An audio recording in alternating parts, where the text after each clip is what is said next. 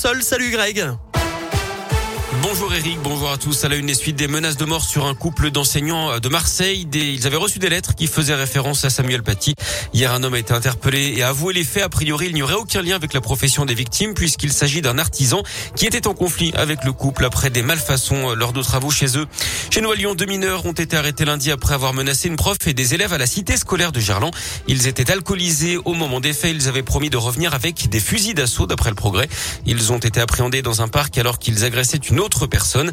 Bilan, une composition pénale pour l'un, l'autre a été relâché. Une grève à la SNCF aujourd'hui avec des difficultés annoncées en particulier entre Lyon, Grenoble et Chambéry. Une grosse frayeur au collège Charpac de Gex dans l'Ain. Un élève est arrivé en classe avec un obus hier matin.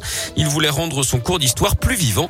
Un périmètre de sécurité a été mis en place et le bâtiment administratif évacué. Toujours dans l'Ain, ils avaient séquestré et violenté les gérants d'une pizzeria. Quatre hommes étaient jugés pour un violent braquage à Echenevex dans le pays de Gex.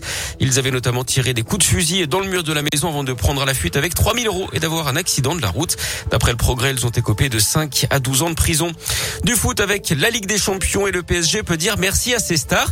Paris s'est imposé 3-2 contre Leipzig hier soir grâce à un doublé de Lionel Messi et un but de Kylian Mbappé. À suivre ce soir, Lille face à Séville à partir de 21h. Et puis la météo des éclaircies toute la journée dans l'agglomération lyonnaise aujourd'hui. Les températures plutôt douces pour la saison. Il fera 16 degrés ce matin, 19 cet après-midi à Lyon.